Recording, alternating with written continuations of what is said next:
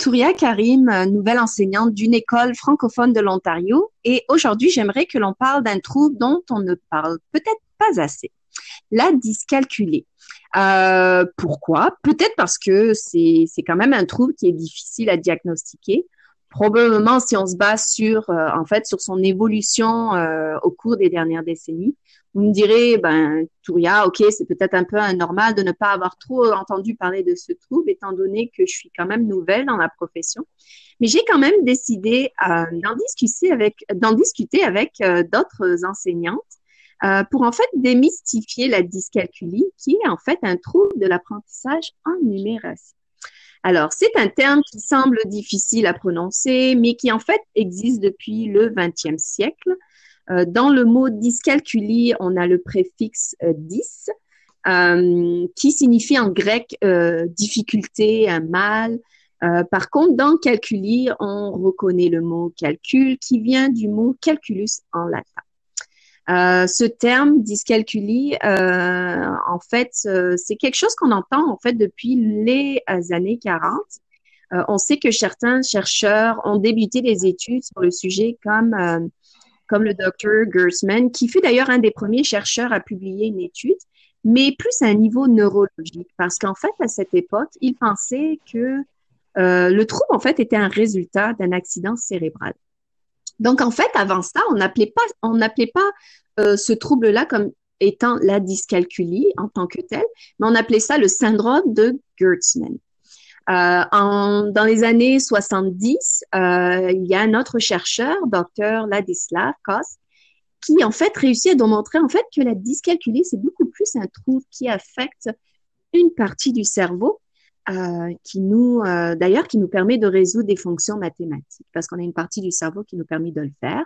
Donc, c'est le premier chercheur qui a défini ce trouble comme étant un trouble structurel des capacités en mathématiques.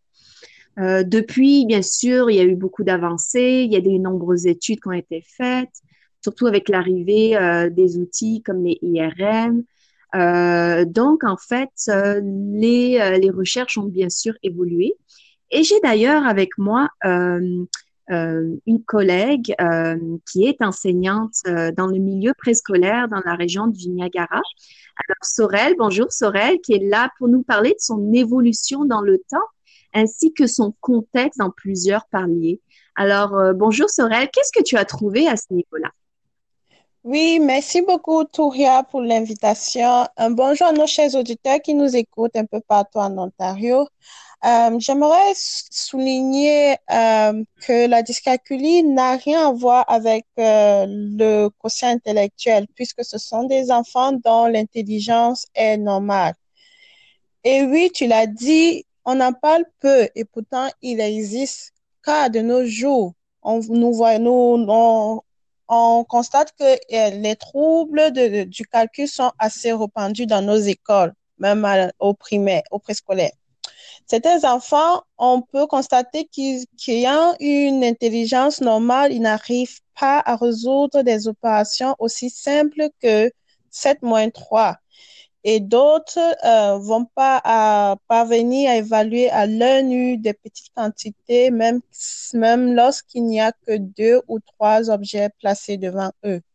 D'accord. Ce trouble en maths est appelé la dyscalculie développementale et d'ailleurs, plusieurs études parues aux États-Unis et en Israël estiment que 5% des enfants ont des difficultés inhabituelles dans l'apprentissage de l'arithmétique. Et je vais conclure en disant que euh, on estime qu'il y a entre 3% et 8% des enfants qui seraient dyscalculiques. La proportion variant selon les critères diagnostiqués utilisés. Merci. D'accord. Ok, merci Sorel euh, pour ces informations super pertinentes. En fait, ça nous donne beaucoup plus d'informations sur son évolution.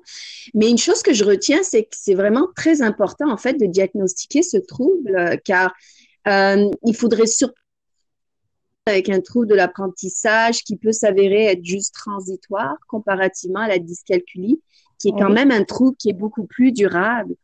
il est bien évidemment important euh, de choisir les bonnes stratégies employées, surtout si c'est un enfant qui fait face à ce genre euh, de difficultés qui, euh, dans la plupart du cas, continuent de poser des problèmes à l'âge adulte. Par exemple, pour des, des, choses comme aussi simples que lire l'heure sur une montre analogique ou même de vérifier sa monnaie, c'est des choses dont on a besoin quand on est beaucoup plus âgé. Euh, donc, si on a encore ces difficultés-là, c'est important de le dépister en fait à un très jeune âge. Euh, c'est très intéressant. Merci Sorel. Euh, je suis, ben, parlant de stratégie, je suis en compagnie d'une enseignante dans une école secondaire qui qui a effectué de nombreuses recherches sur le sujet, mais qui est ici pour nous présenter les stratégies d'enseignement euh, qui pourrait en fait favoriser la réussite de tous les élèves. Alors, euh, bonjour Elsa, merci d'être avec nous aujourd'hui. Euh, qu'est-ce que tu pourrais nous suggérer comme stratégie, surtout pour des professionnels comme moi ou d'autres futurs enseignants qui veulent se lancer dans l'enseignement puis qu'on n'est pas trop trop au courant de ce qui se passe au niveau de ce trou? Qu'est-ce qu'on pourrait mettre en place? Ok, euh, bonjour Toria. Tout d'abord, euh, je te dis merci à toi de m'avoir invité sur euh, ta plateforme pour en parler, parce qu'on n'en parle pas beaucoup et je pense que c'est important de le faire. tout d'abord, je pense qu'il est important de rappeler que la dyscalculie, c'est un trouble qui ne se manifeste pas de la même manière chez chaque enfant. Ça, ça va se manifester de différentes manières. Il n'y a pas une solution universelle pour corriger ce trouble-là. Donc, c'est vraiment au cas par cas par rapport à ça. Maintenant, euh, si je parle des stratégies, sur comment les enseignants peuvent favoriser l'apprentissage de ces élèves-là, euh, je dirais que premièrement, il faudrait euh, essayer de réduire au maximum l'angoisse euh, des mathématiques chez ces élèves.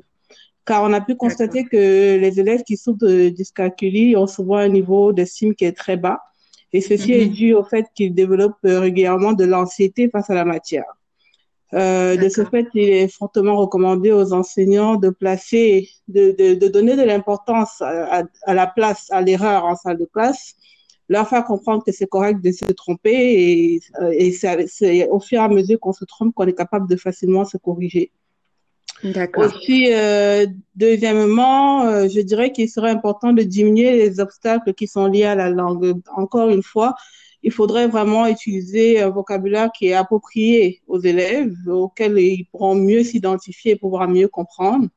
Et mm-hmm. euh, on, on, encourage aussi également les enseignants à, à intégrer les illustrations pour pouvoir euh, euh, faire des représentations pour diverses opérations en mathématiques, notamment si un enseignant veut parler de la notion de l'ajout, de la somme, la soustraction, il serait plus facile pour lui d'avoir des éléments visuels qui vont lui permettre de, de, de, mieux comprendre ce dont on est en train de parler. Euh, en troisième lieu, on dirait, on pourrait dire qu'il serait aussi important de varier les modes de représentation.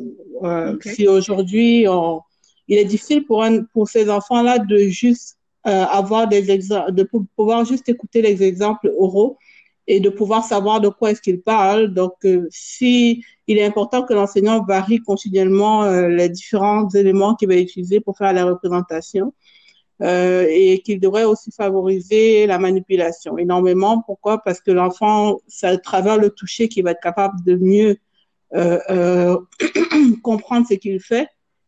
D'accord, alors Elsa, je m'excuse. Alors ça veut dire quand tu dis toucher, ça veut dire de pouvoir manipuler des outils, c'est ça? Oui, effectivement, il doit être capable de pouvoir manipuler les outils. Je vais prendre le simple exemple, par exemple, de la géométrie.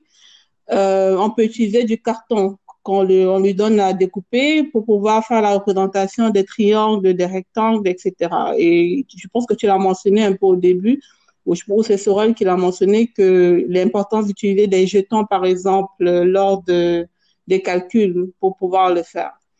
On utilise aussi beaucoup la couleur. Pour ces élèves-là parce que c'est grâce à la couleur qu'ils vont être capables de différencier différents, euh, euh, d'être capable de différencier les différents éléments qu'on va, qu'on peut utiliser pour euh, faire une résolution de problème.